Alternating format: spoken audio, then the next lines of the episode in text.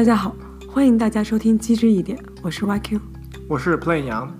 在这里，我们探索大脑、心智和机械智能的基本原理，与各领域的研究者一起讨论经典文献和前沿研究。欢迎大家在各大播客平台上订阅我们的节目，将我们的节目分享给更多的听众。也欢迎大家去 Patreon 和爱发电上支持赞助我们。那么，我们就开始这一期的节目吧。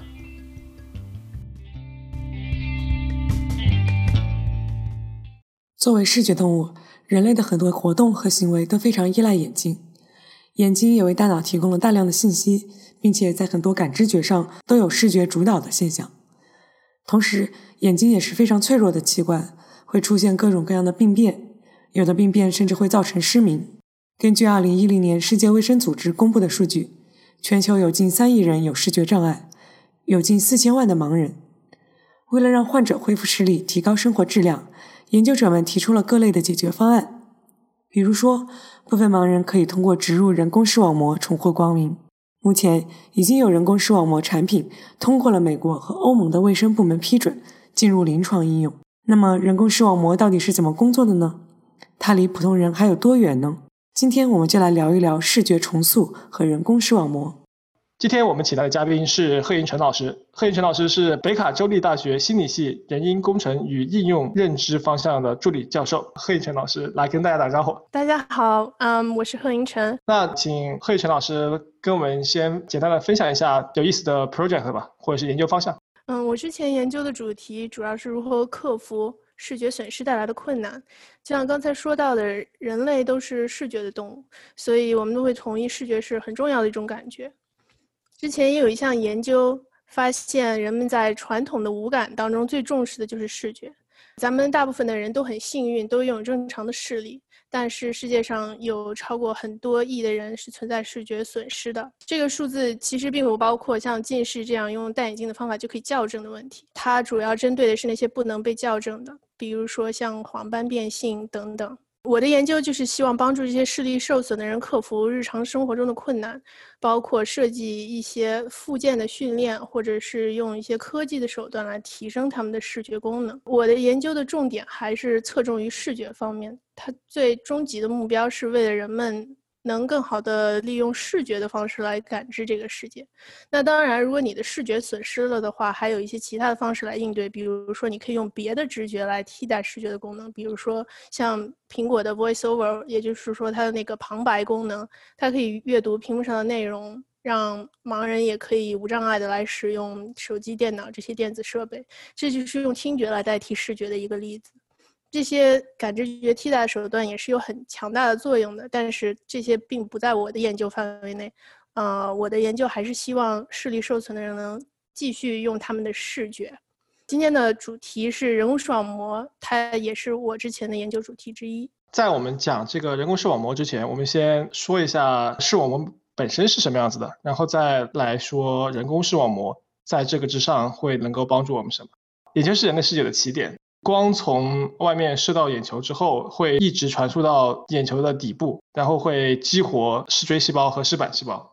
然后再一步步传导到视觉神经节细胞，然后神经节细胞会汇聚在视神经，然后传递到外侧棘状体，然后再传递到视觉初级皮层大脑的部分。大脑的视觉部分其实是在后侧，所以你摸摸你的后脑勺，下面就是你的视觉皮层。所以有时候后脑勺撞击的时候会眼冒金星，就是因为会产生一些视幻觉。因为那个时候是会通过外力来激活一下视觉皮层的放电。其实这里就是视网膜是一切视觉产生活动的起点。有不少的病人其实也是在视网膜这里就产生了问题，所以我猜这也是为什么人工视网膜会是一个目前大家比较感兴趣的点，是不是这个原因？嗯，是这样的，因为有很多眼部的疾病，病人之所以看不见，是因为他们的感光细胞出了问题，photoreceptor。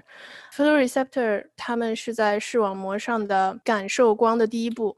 他们就是把光能转换为电能和化学能，然后变成神经信号，继续传向接下来的视觉通路。所以，如果在第一步它就没有办法转换光能的话，那这个病人他就看不见了。所以，呃，人工视网膜的目的就是希望能够替代这些个感光细胞的功能，来帮助这些病人继续能够看见。是不是现在呃主要的这种？病人是这种视网膜上受损的病人，也换句话说，就是很少有病人是视神经或者是皮层直接受到损伤。就相对于整个群体来说，具体的发病率我不是很清楚，他们究竟有多大一部分比例的人是在视网膜上面的受损，有多大比例是在。之后的通路受损，这个比例我不是很清楚。但是视网膜上面的这种，就是比如说黄斑，嗯，退化，还有这种视网膜色素变性，相对比较常见的这种，就可能会致盲的眼部疾病。黄斑变性，尤其是在年纪比较大的人当中比较常见的一个病。也许大家周围的人会有听说过，甚至是自己家里的人都有可能会得过这个病。视网膜色素变性可能会相对的少一些。啊，能不能简单介绍一下那个黄斑变性？黄斑它是视网膜上的一个区域，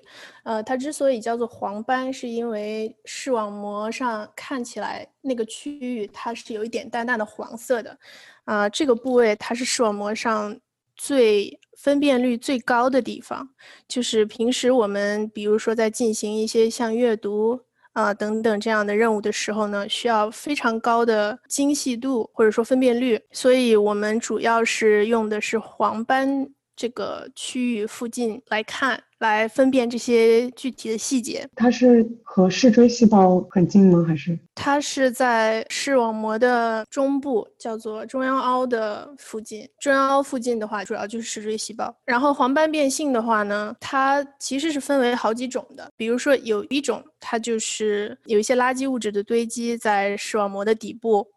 然后它就切断了这个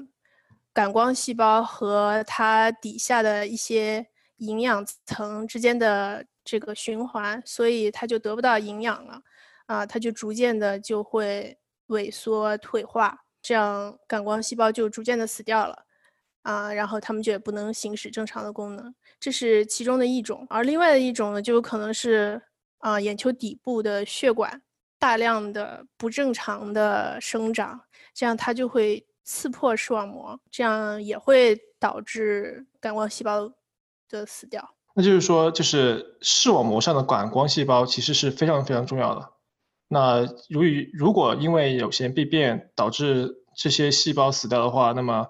接下来的视觉功能可能就会受损。这也是制造人工视网膜芯片的一个初衷，是吗？就是如果说我们可以人工的来替代这些受损的视网膜上面的细胞，那么我们就可以一定程度上的恢复这种视觉。是的，是这样的。但是视网视网膜上面的细胞其实是有很多层，对吧？就是从视从一开始的视锥细胞啊，然后到后面的视神经细胞，它是有挺多层的。那就是不同的这个细胞，它的功能也是不太一样的。有时候可能是视锥视杆细胞受损啊，有时候也可能是神经节细胞受损。那它们的功能上面和它们的感光的区域也是不一样的。那现在这个方面在人工视网膜的时候，他们会不会？分情况，或者是针对性的选择哪个就是不同的位置来模拟或者是替代视网膜神经呢？你提到了一个非常重要也是非常困难的一个问题。虽然说在大部分的情况下，受损的都只是感光细胞，也就是视锥细胞和视杆细胞，但是呢，我们的人工视网膜插入进去了以后，也不是说它就能够。完全的代替原来的视锥和视杆细胞的功能，因为就像你说的，视觉通路它是首先由感光细胞传到接下来，比如说双极细胞，然后再继续传到神经节细胞，然后再往后传到了嗯视神经。在这个过程当中呢，每一个细胞它都有可能连着多个下一层的细胞，下一层的细胞它同时又有可能连着多个。之前一层的细胞，像这种网络状的结构是完全无法通过一个单独的电极的刺激来达到的。即使我们嗯把它简化简化成为一个最最简单的假设，它只需要刺激一个点就可以，那我们也是很难以做到精确的只刺激一个细胞的，因为毕竟一个细胞太小了。嗯，现在的这一个电极，它覆盖的面积也很大，所以它同时会刺激到一片细胞。像你刚才说的选择性的刺激某一类细胞呢，也确实是有相关的研究工作在做。比如说，他们会刺，他们会嗯改变这个电刺激的一些参数，比如说电流脉冲的形状、呃波形，啊，还有改变它的刺激的频率等等，通过这些改变来刺激到他们想刺激的特定的细胞。比如说，即使是在神经节细胞里面，它也分 on 和 off 细胞等等，就是每一类的细胞它都有可能会对特定的啊刺激参数产生反应。嗯，也确实是有一些相关的研究在做，只不过还距离它真正的被嗯应用到产品当中，还是有很长的距离要走的。啊，那是不是说，就是目前来说，技术只能做到，就是说给这些细胞以电刺激，但是并不能够有针对性，或者是对特定类别的细胞进行刺激，是这样吗？嗯，可以这么认为。那这样会不会效果就是不是那么好？对现在的。人工视网膜它的产品所能够达到的结果，也确实是非常非常的基础。我们可以先举一个例子，人工视网膜它现在已经有很多种了。拿一个我之前做过的产品举例，我之前做过的产品叫 Argus Two，它呢只有六十个电极，就是放在一个十乘以六的矩阵里面。这个电极它非常的小，大概就比如说你有一支圆珠笔，它的那个最尖端的那个笔尖的大小，可能是它的那个芯片的大小。然后这个电极它放在你的视网膜了之后，你能看到的它所对应的外界的这个区域的大小呢，差不多就是你把手握拳，然后伸直放在你的眼前，它能盖住的区域就是你能够看到的那个区域。大概是二十度的视角左右，像这么小的一个视角，并且只有六十个电极，在最完美的情况下，我们我们认为它能够看到六十个，嗯，分散的光点，那也是非常非常粗糙的一个表征，而实际上病人看到的远远达不到。这种程度，但是我看到银晨分享了一个，就是其实也是我们这一期的这个主要的讨论 paper 吧，月 and others，二零一六年，还有罗 and others，二零一六年，就是这两个 paper 它其实是在有讲到，就是说虽然这个视敏度可能就是看不太远，但是它还是可以，病人还是可以简单的区分这种不同的形状的，比如说这是个圆，还是个这是个方形，还是个这是个圈。环这种好像还是可以做到的，要比完全看不到还是要好一些。嗯，是的，是的，这就是为什么我觉得对于这些病人来讲，虽然说帮助他们恢复视力的程度还是很低的，但依然是一件很重要的事情。因为不管多么低的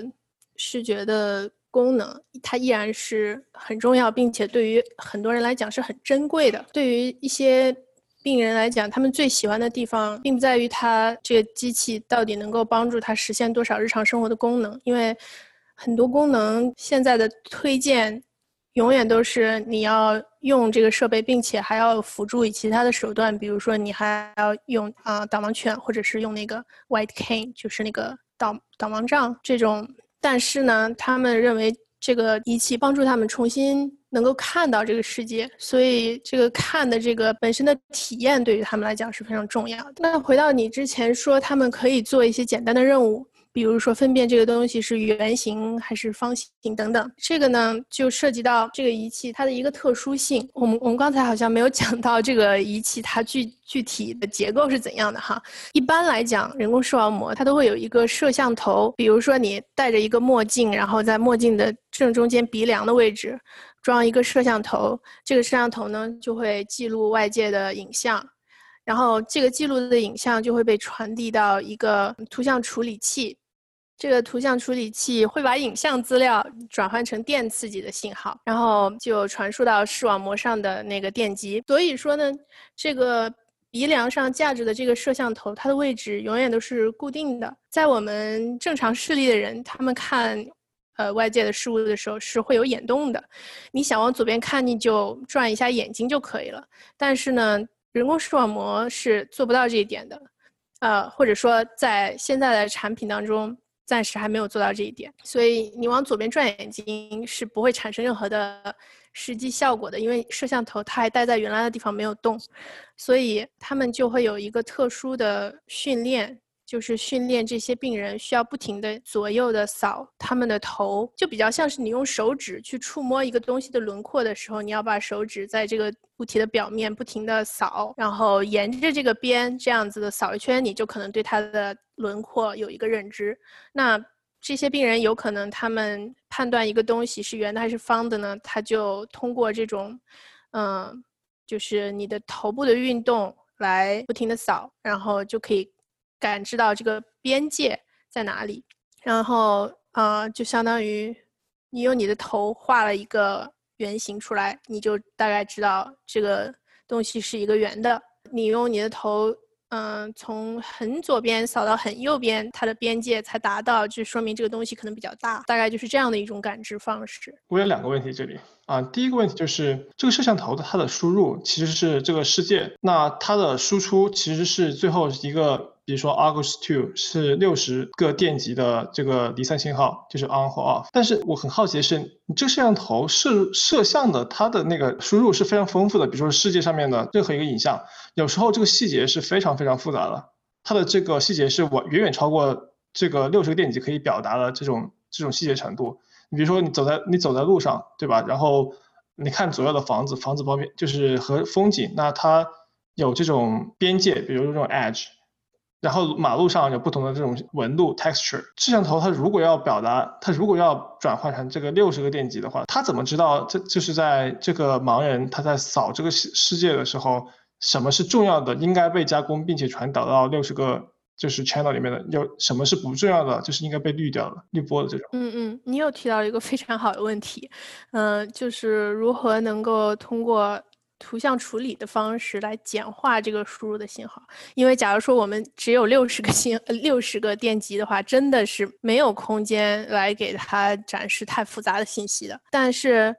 目前，我们就说目前的产品，它其实并没有做很深入的图像处理的，它顶多顶多就是。做了一些 contrast enhancement，就是增强它的对比度，或者是 edge detection。它可以做 edge detection，就是只给你呈现呃一个物体的边缘，它把中间的东西都嗯省略掉。嗯，这个在一些简单的物体，比如说一个白色的桌子上面有一个红色的盘子，在这种情况下，那当然是非常的嗯简单易懂。但是在一个真实的世界里，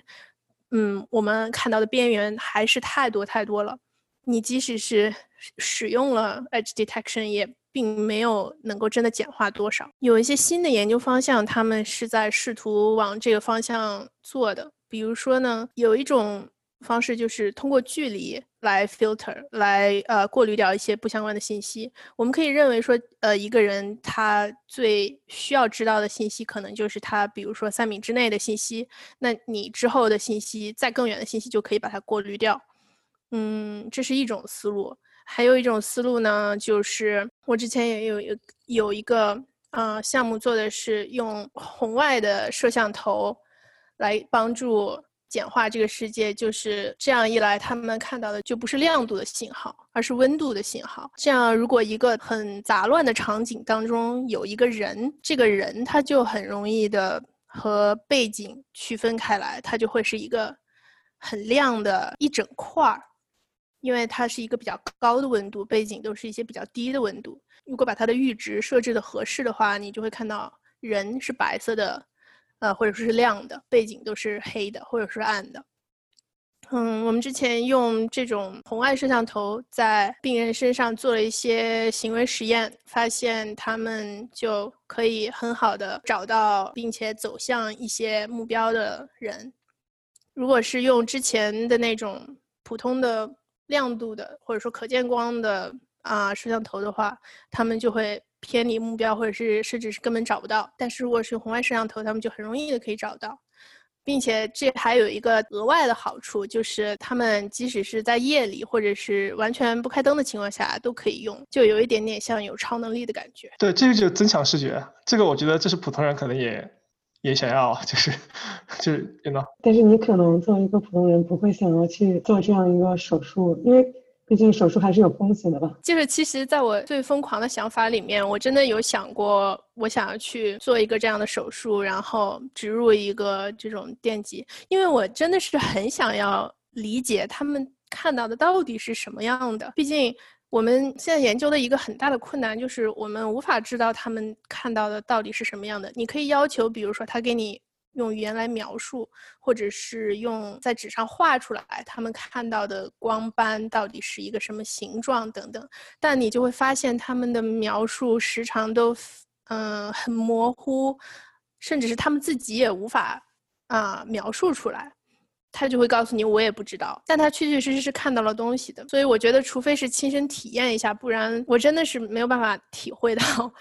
他们看到到底是什么样的。于是也就不能够。帮助他们更好的改进这个产品。我觉得这是做病人的一个，尤其是和认知功能相关的这种病人的一个最大的挑战，就是你你不知道病人他的主观感受是什么样子的。我们之前也有一个病人，就是他的那个 visual space 是呃发生了扭曲，然后他总是点不到那个外周的正确的位置，但是我们永远搞不清他到底看到的是什么样子。我们不断的试图用这种。心理物理学或者是其他的方法去测量，我们可以从他的行为上测量出，啊，他的反应就是暗示他可能看到是什么样子的。但是从他的主观知觉到他的反应之间又有很多步，有可能是他他可能看是看对的，但是他反应就是反应不上什么之类的。所以这个中间有很多这种很难的部分。是的，嗯。那另外一个就是前面提到了，就是现在的摄像头它是架在你的眼镜上面的，所以它不能动。我在想，这个如果要模仿眼球动的话。那除非你把整个眼球都替换，然后造一个完整的人工眼球，然后上面有个摄像头，然后你这样，然后你接入这个眼部的肌肉，然后这个你才可以左右动，否则的话，这确实很难。或者是说，你有没有什么就是那种眼电，you know，就现在眼电是可以测的嘛？那个它眼部肌肉转换会产生很大的、很明显的这种眼电。那如果这个眼电信号能够被反过来被传送到摄像头上面的话，如果摄像头有一个小马达，那有可能可以做这种模拟这种就是眼动的信号。但是现在好像主要的还是用这种头动来代替眼动，好像比较常见一点。是的，不过你说的这个方向也是被探索过的，就是有这样的研究，他们在比如说我们现在戴一个墨镜嘛，它可以在墨镜上再加。一个向内的摄像头，就是来监测眼动，然后这个眼动的信号可以再传到那个向外的摄像头上来控制向外的摄像头的角度，这样就可以，就相当于你用眼球的 眼动来控制外头那个摄像头。这个挺有意思的，这是这是一种解决方法。我觉得这个其实在现代的这种。增强视觉就是 AR 的研究领域和产品领域，其实也是有很重要的意义的。虽然他们不是盲人，或者是他们不需要人工视网膜，但是他们其实也是要通过这个监视眼动，看到眼动在哪里，来改变它在 AR 世界上就是呈现的这种信息的。就如果可以做到的话，我觉得这这种东西一方面。也可能通过现在很多这种大的科技公司在投入投钱在就是开发这方面的技术吧，这个技术有可能将来又会反过来帮助现在已经有的这种人工视网膜整个系统设备的这个每个单元的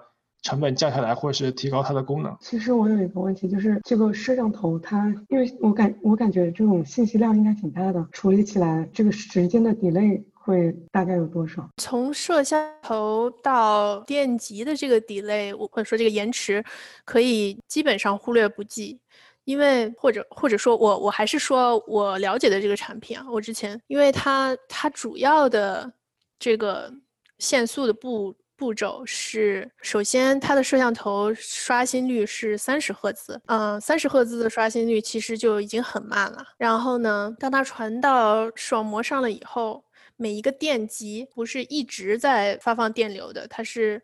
那种呃脉冲的，一下一下的。这个东西的刺激的频率，一般来说，他们出厂设置是设置在六赫兹，每秒钟只有六次。所以这个图像处理这个方面并没有花费很多的时间，因为主要的延迟都发生在这两步了。而且其实也用不到很强大的图像处理，因为呃，如果最终只需要六十个。电极的话，其实你需要处理的内容也是并不多的，你也并不需要处理一个非常非常高分辨率的东西。那现在是什么限制了这个电极的数量呢？电极的数量的限制主要是，首先要考虑到植入以后的安全性的问题，你总的电流量不能够太大。如果一个单个的电极它做的过小的话，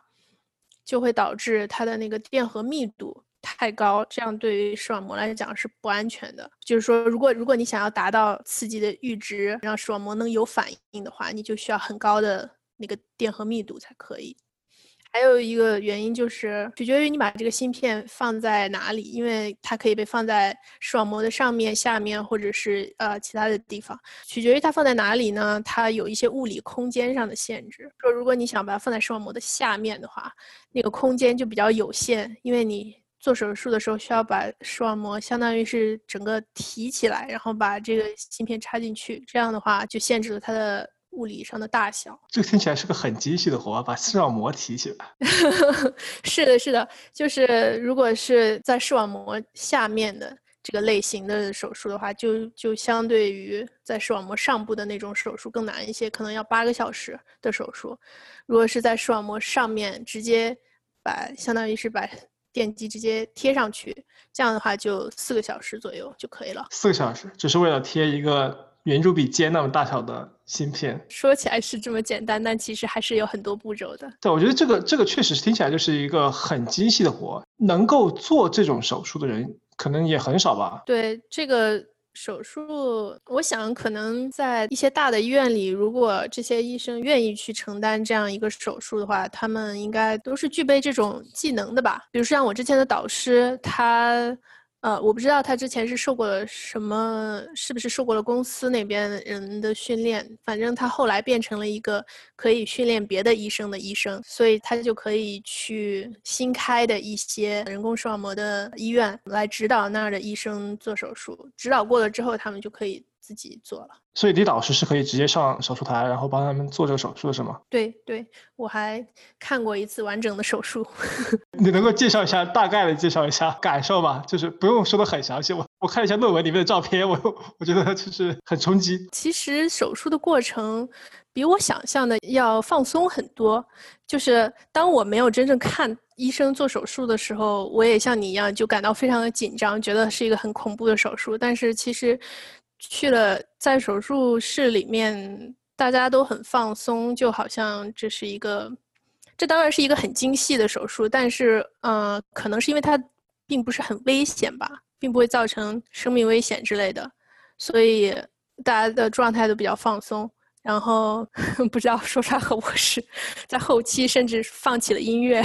那那这个时候，那个病人是全麻是吧？病人应该只是眼部麻醉吧？哦，是全是麻醉的。是不是眼部麻醉？这个太夸张了。没有，因为有做那种就是植入的，就是近视矫正植入型的。那种他就只用眼部麻醉。那这种手术，你刚才说它不会有什么生命危险，对吧？就是相对没有那么危险，所以它很精细，并不没有那么危险。那这种手术它是一次性的，还是具有一定可替换性的？就是比如说，我记得我看嗯 paper 里面写到，它的那个有一些它是要隔一段时间，然后来换材料还是换什么的，或者是更新材料的。那这种东西是不是说这个？这个手术它植入了这个芯片一段时间之后，它是会还是可以做进行调整的。就我合作过的 Argus Two 来讲的话呢，首先他们的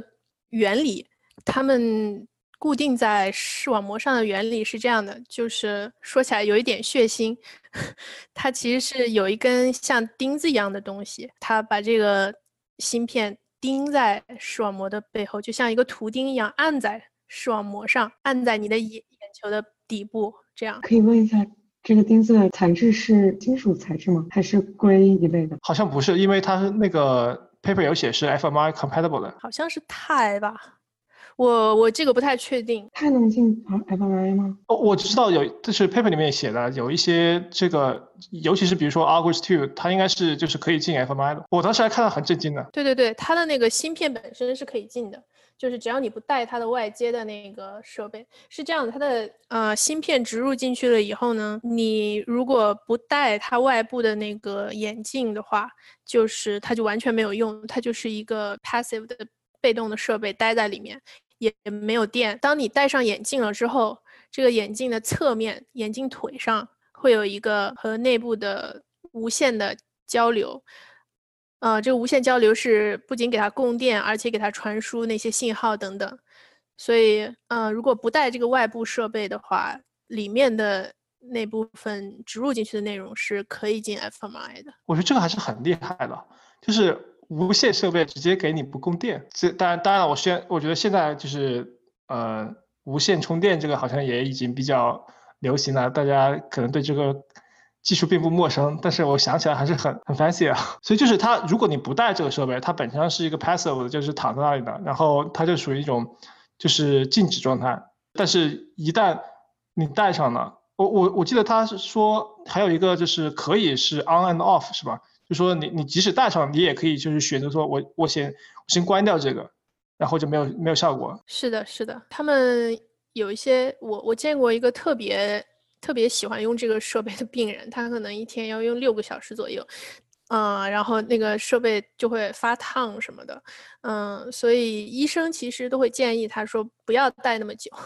但他真的很喜欢。设备发烫是哪部分发烫？就是它无线传输的那个地方，就是在眼镜腿上会有一个圆片的一个电线。那你可以分享一下，就是你跟病人的这种交流过程中，就他们的体验嘛，或者是说他们为什么会？特别喜欢就是六个小时，就是因为之前你也说了，现在的这个这个技术其实并不能给他带来很精确的、很细致的、很 refined 的这种视力体验。你前面也说过，就是但这种能够让人从看不到到能够看到，从无到有的改变，确实对于很多病人来说，他就是觉得啊是一种很振奋人心的这种体验吧。他们是怎么样平衡这种我可以看到了，但是我其实其实我也看不到什么东西，就是我可以用这个，但是这个也没有很好用。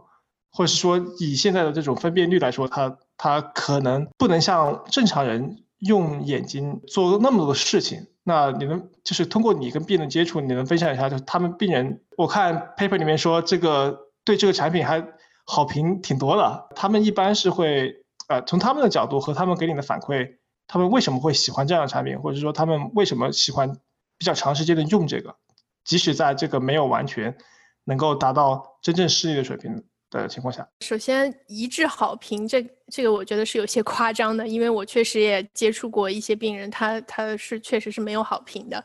嗯，主要是因为这个东西它的个体差异很明显的，有一些病人就像我们刚才说的这个这个芯片，它是被钉在视网膜上的吗？呃，所以钉的位置不同，你你刺激到的嗯视网膜的部位就不同，而且。嗯，还有可能，你有可能盯的时候，这个底下刚好那一片细胞它的功能丧失的比较多，那它的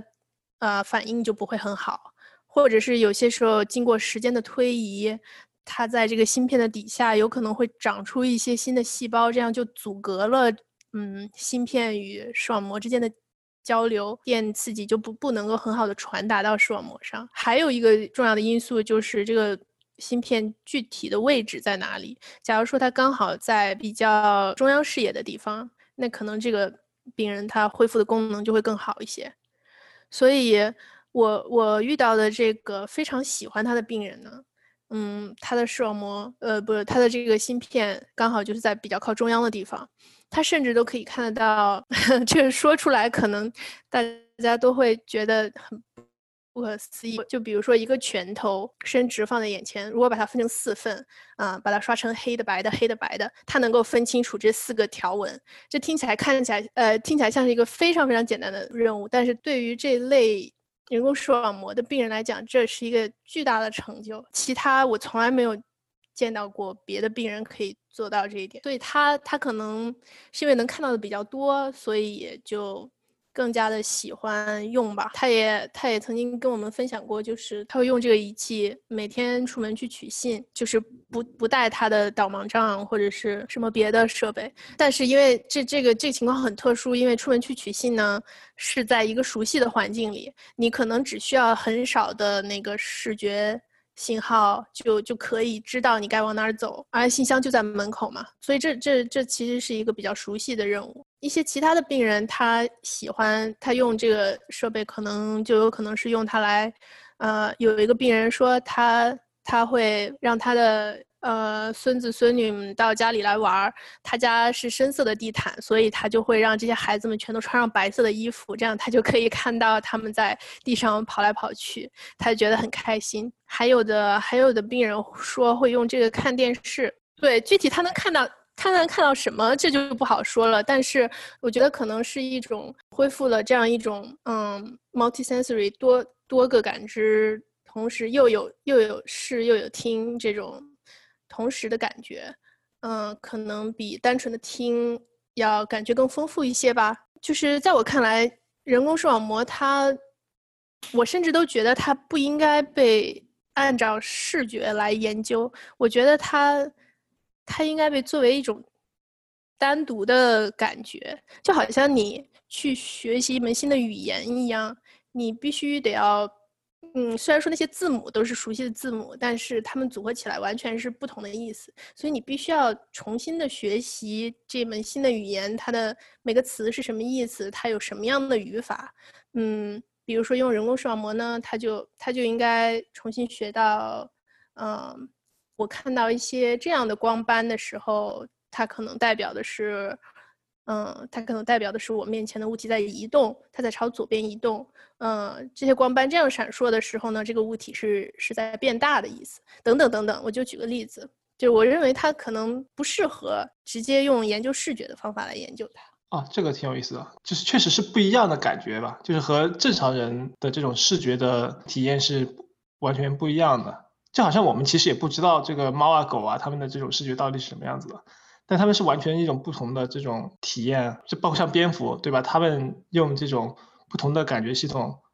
它们探索到这个世界上的，比如说这个车子在动啊，或者是有一只青蛙什么之类的，它完全是用一些不同的信号，就是它不一定说我真的看到那只青蛙它长成什么样子，或者说鼓腮帮子那个是什么，这是一种什么样的视觉效果，但是它确实是可以通过这种的。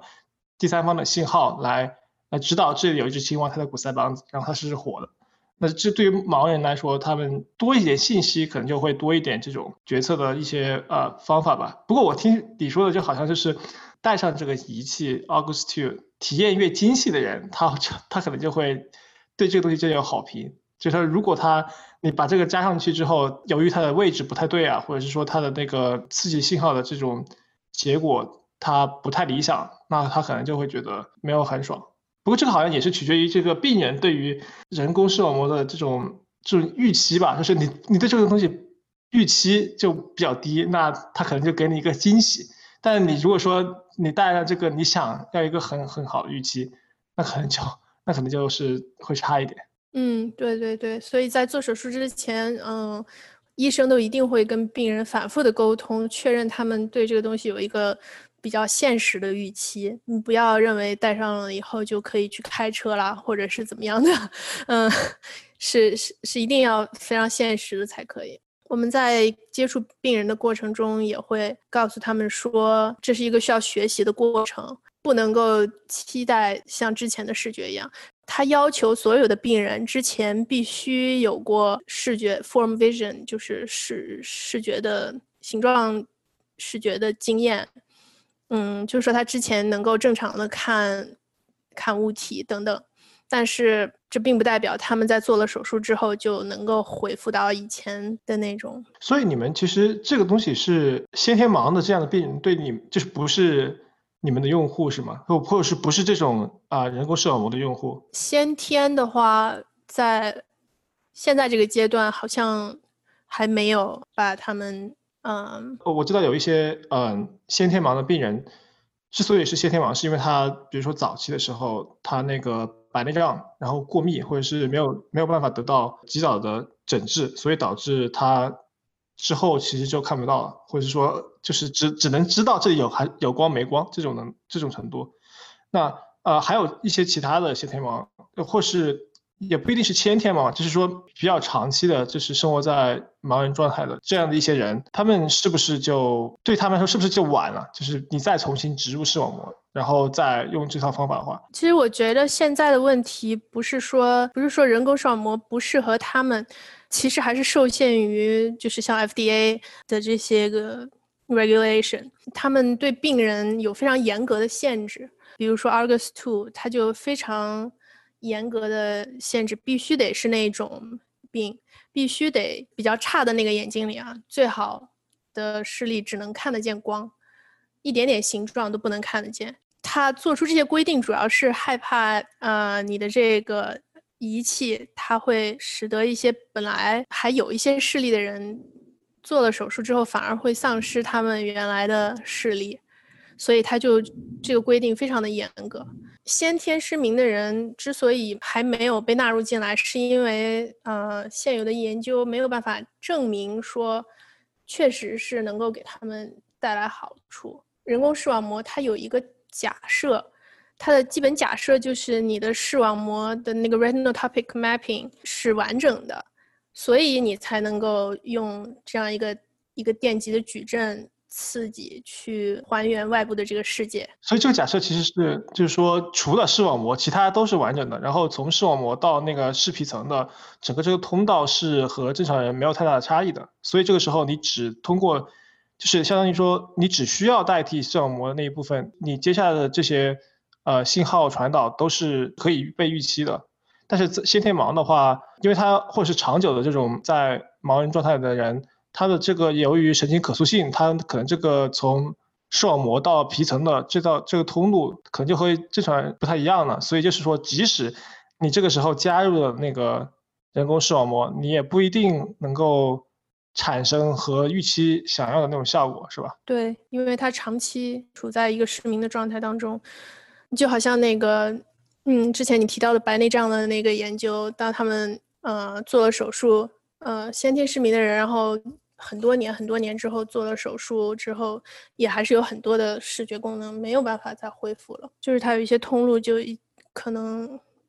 不会再形成或者很难形成了。那除了人工视网膜这种，有没有做直接植入到，比如说外吸体啊，或者是视皮层的那种呢？在这些阶段都有的，包括甚至在呃视神经上好像都是有的。嗯，外吸体，然后在皮层上。当然了，你越往上的话，你刺激以后产生出来。的是什么东西，就更难以预测了。我们虽然现在神经科学还有心理学还有医学吧，对于这个神经结构好像有了比较多的认识，但其实这个信号如何从功能上和信息上一步一步重塑到这种视觉体验，好像还差蛮多的。就我读了这个视人工视网膜之后，我就觉得我们对于这个视网膜的了解还是很少啊。虽然现在我们知道。啊，有各种各样的神经元，各种好像是二十多类神经节吧，然后，然后还有各种各样的这种通路，然后翻开一本教科书，然后那个视那个眼球那个部分和视网膜那个部分都帮你画好了，但实际上好像真正你要用这个知识来。建构一个像人工视网膜这样的产品的时候，就会发现其实这些信息远远不够，根本就是不足以让我们知道我们刺激哪个神经元会产生什么样的结果。嗯，是的，是的，真的就是沧海一粟啊。如果说你的这个人工视视网膜它是放在视网膜上的，就贴在视网膜上的，呃，那它直接刺激的是什么？它直接刺激的是视神经节细胞还是？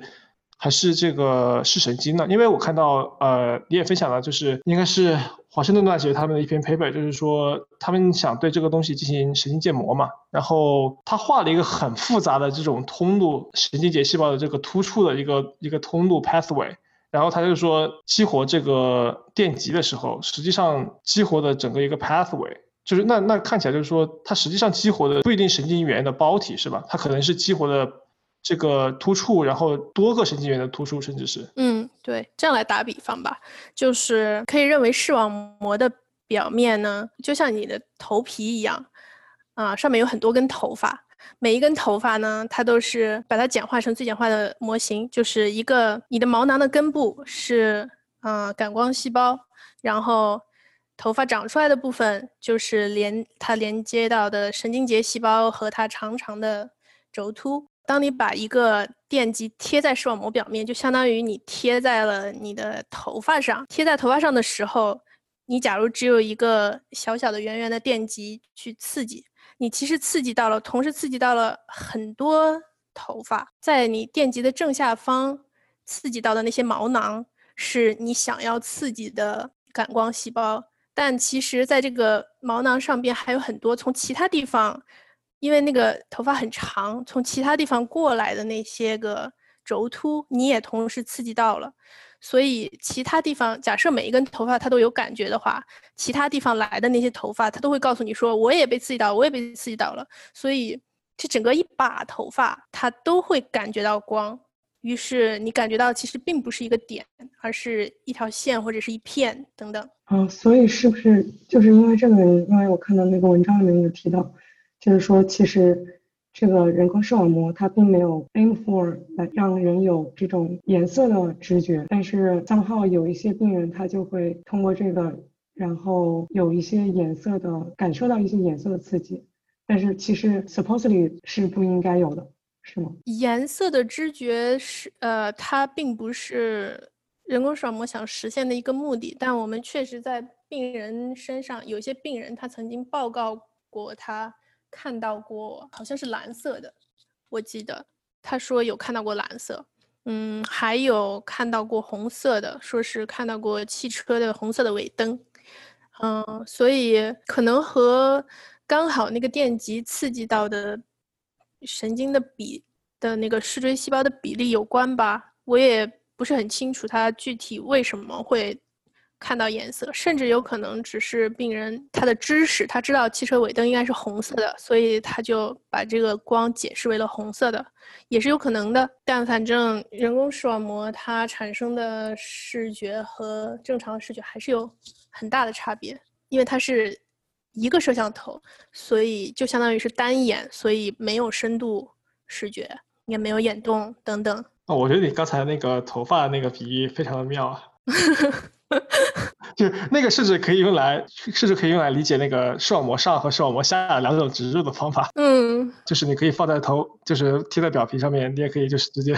插插入在头皮下面。那这样看来的话，如果做视网膜下的这种植入的话，它倒是能够比较好的刺激这种。单个细胞，而不会受到这种 axon 的这种影响，是吧？是的，视网膜下的这种植入，它目前的分辨率会更高一些，它的电极也更密一些。有一个研究，我觉得特别有意思，他们设计出了一种电极，它是长得像蜂巢一样，一个一个的蜂巢，然后它它植入进去了以后，就会促使细胞。朝着那个蜂巢，每一个蜂巢里面长、生长，这样子就相当于把细胞都隔开了，一个一个的细胞都隔开了。这样它从那个蜂巢的底部去刺激细胞的时候，就非常的精准，就可以刺激到甚至很精确的范围。这个好神奇啊！那这是啥？这是 biomedical engineering 吗？就是哪个领域做？他们会研究和做这种事情，我觉得这个好神奇。应该就是嗯，biomedical engineering 生物医学工程吧。他们嗯，但但就是这是一个交叉学科，你肯定要有工程的参与，也要有医学。那我想就比较有一点私心啊。那那像我们这种心理学 背景出身的，对吧？这种我我们可以在这个领域。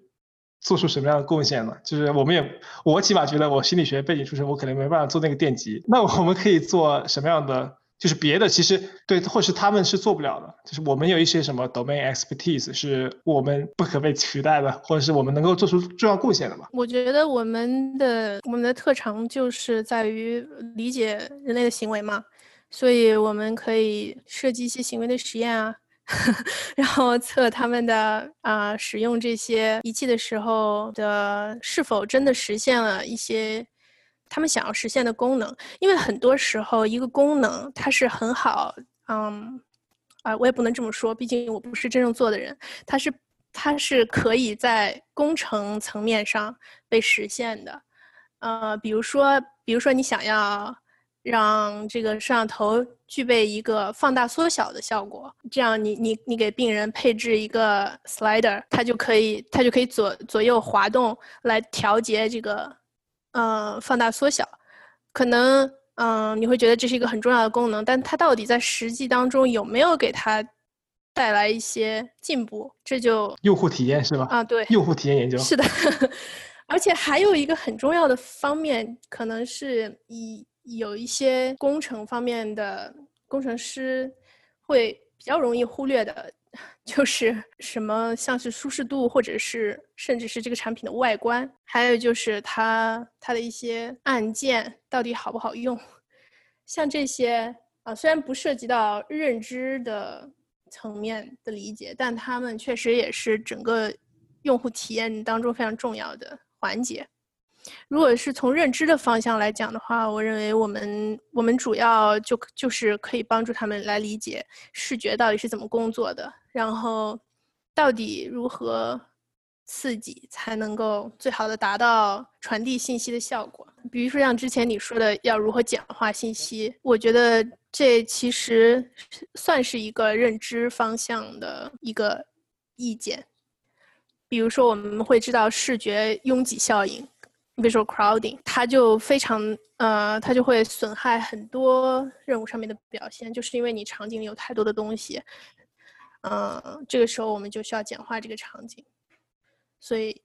就算是一个认知的领域吧。啊，我觉得这个是心理学家要提出需求，因为有一些东西，我觉得现在 AI 或者是神经网络它是可以做到的，比如说那个算法，它可能只能就是把边缘。探测出来，但是现在的神经网络已经可以把这个物体的边缘，就是它它能够很准确的把一个物体的边缘探测出来，然后把物体内部和物体外部的这种琐碎的细节，它可能就可以删掉，然后这样的话能够在软件方面提供更好的支持吧。当然最后还是你之前所说的，这个可能在工程上可以实现，但在这个功能需不需要，这个需求有没有？这个还是要人因工程和用户体验他们去研究的啊，不然的话就是你就算九九六开发各种各样的功能，到最后 大家其实并不需要这个，是吧？你之前还提到，就是这类似的研究有一个很大的问题，就是我们很难知道病人他真正的体验。但是现在的话，我们要推进研究也没有别的好的办法。那你觉得就是呃，在神经科学或者是动物研究或者是人的研究，有哪些基础性的研究？啊，是对这个是在将来有可能对这个人工视网膜或是人工视觉的这个研究有推进性作用的。就是说，我们虽然现在不能够将这些基础性的研究转化为实际的结果，但是我们应该去，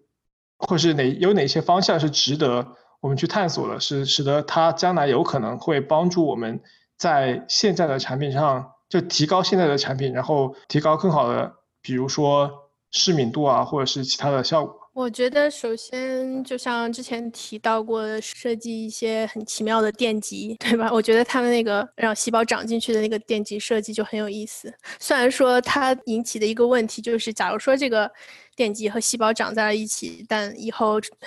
电极出了问题，你想把它取出来可能就会比较难。啊，还有就是设计电刺激的参数。嗯，选择性的刺刺激特定的细胞，还有就是在图像处理的层面进行一些更好的图像处理。比如说，他在进行特定的任务的时候，究竟什么信息对他来讲是最关键的？你如何把这样最关键的信息提取出来，来告诉他？还有可能就是优化。刺激的方式吧，就是那篇那篇建模的文章里面就提到说，也许我们现在以一种这种点阵的方式来刺激，并不是最优的，因为就是你会同时刺激到一把头发。如何设计一个聪明的刺激方式？你假如说只想呈现一个点，你可能最优化的方式并不是刺激一个电极，而是通过多个电极的。排列有一些电极的电流大一些，有一些弱一些，这样它们之间相互可能会有一些抵消的作用，或者是强化的作用。最终的结果产生的是一个点状的知觉。这种建模的层面，我觉得也是可以做的。然后在认知的层面，可能就是要更好的了解一下皮层的可塑性了。当你失去视觉一段时间之后，你的皮层到底发生了什么变化？然后当你重新获得视觉了以后。你接受到了新的信号，你的皮层又会发生什么样的变化？它怎么适应这些新来的刺激？所以我觉得这些方向都可以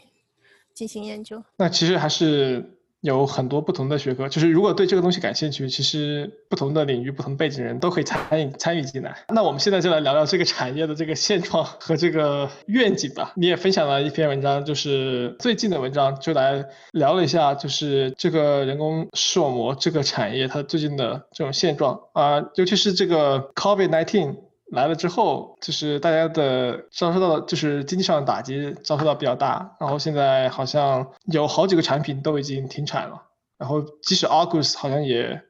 也也是它是准备还是已经停产了？它已经停产了，嗯。这种东西，它做一个，就我我们姑且不说这个，就这这么说吧，就是 Argus 它一个产品，它它的成本有多多高啊？或者说，或者换句话说，就是说一个病人他想接受这个手术，他大概要花多少钱？你有你有大概的，就是估计吗？你问到了我的知识盲区，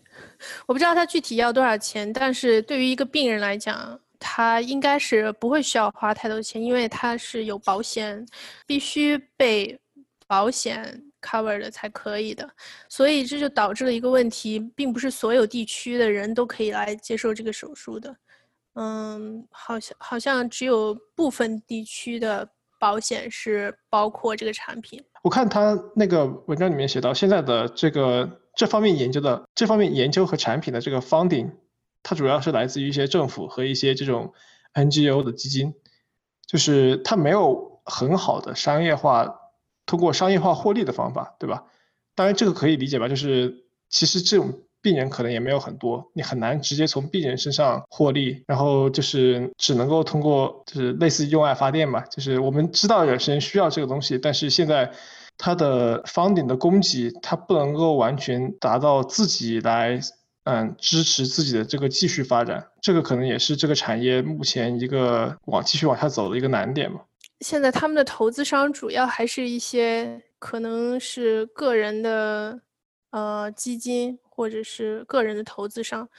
真的是需要更多的政府支持和更多的像一些机构。目前没有办法从病人身上获利，是因为病人实在是实在是很少。像 Argus Two，它已经是最成熟的产品，但是它在全球也只有三百五十个用户，所以真的是非常非常的少。他们可能比较大的困难，就像之前说到的，没有办法扩大可用的人群，因为啊，FDA 监管的问题，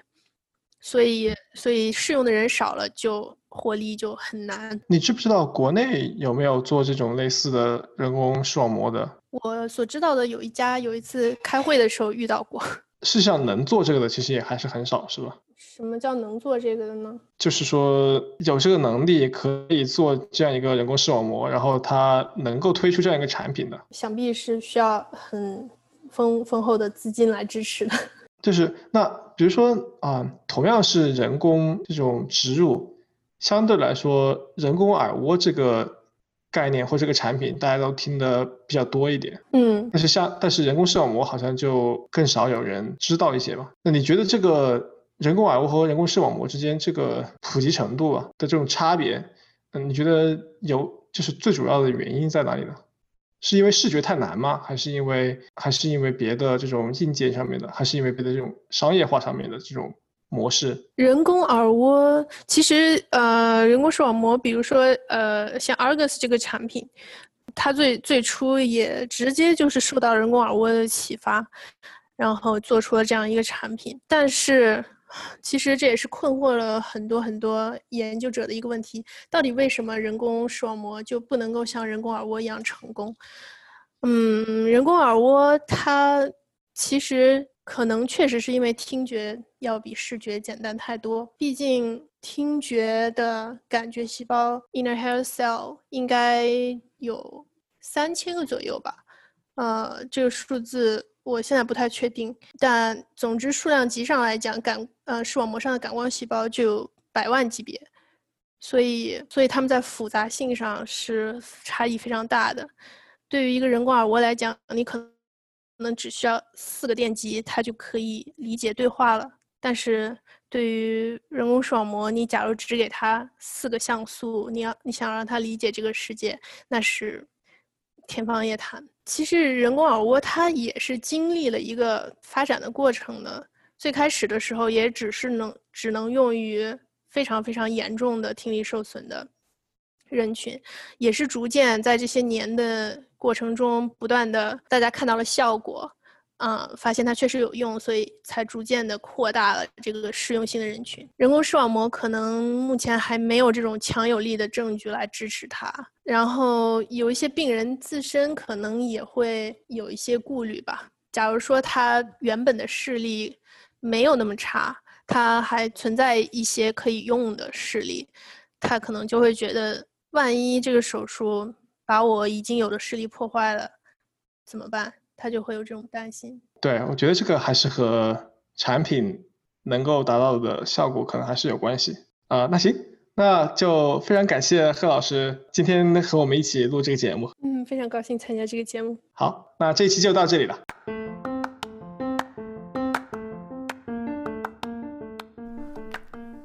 感谢大家收听我们这一期的节目。如果大家感兴趣，可以在 Apple Podcast、Spotify 以及 Castbox、Pocket Casts 等开放平台收听到我们的节目。也欢迎大家订阅我们的节目更新。国内的朋友可以在网易云音乐、喜马拉雅和国内的 Apple Podcast 找到我们的节目。节目的名称会是“机智一点（括号 CN）”。如果大家对我们讨论的主题和文献感兴趣，想了解更多的详情的话，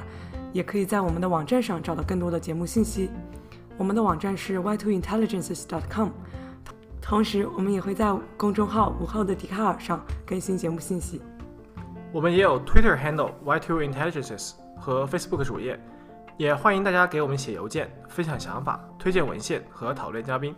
我们的邮箱是 y2intelligences at gmail.com。那么大家下期见。大家下期见。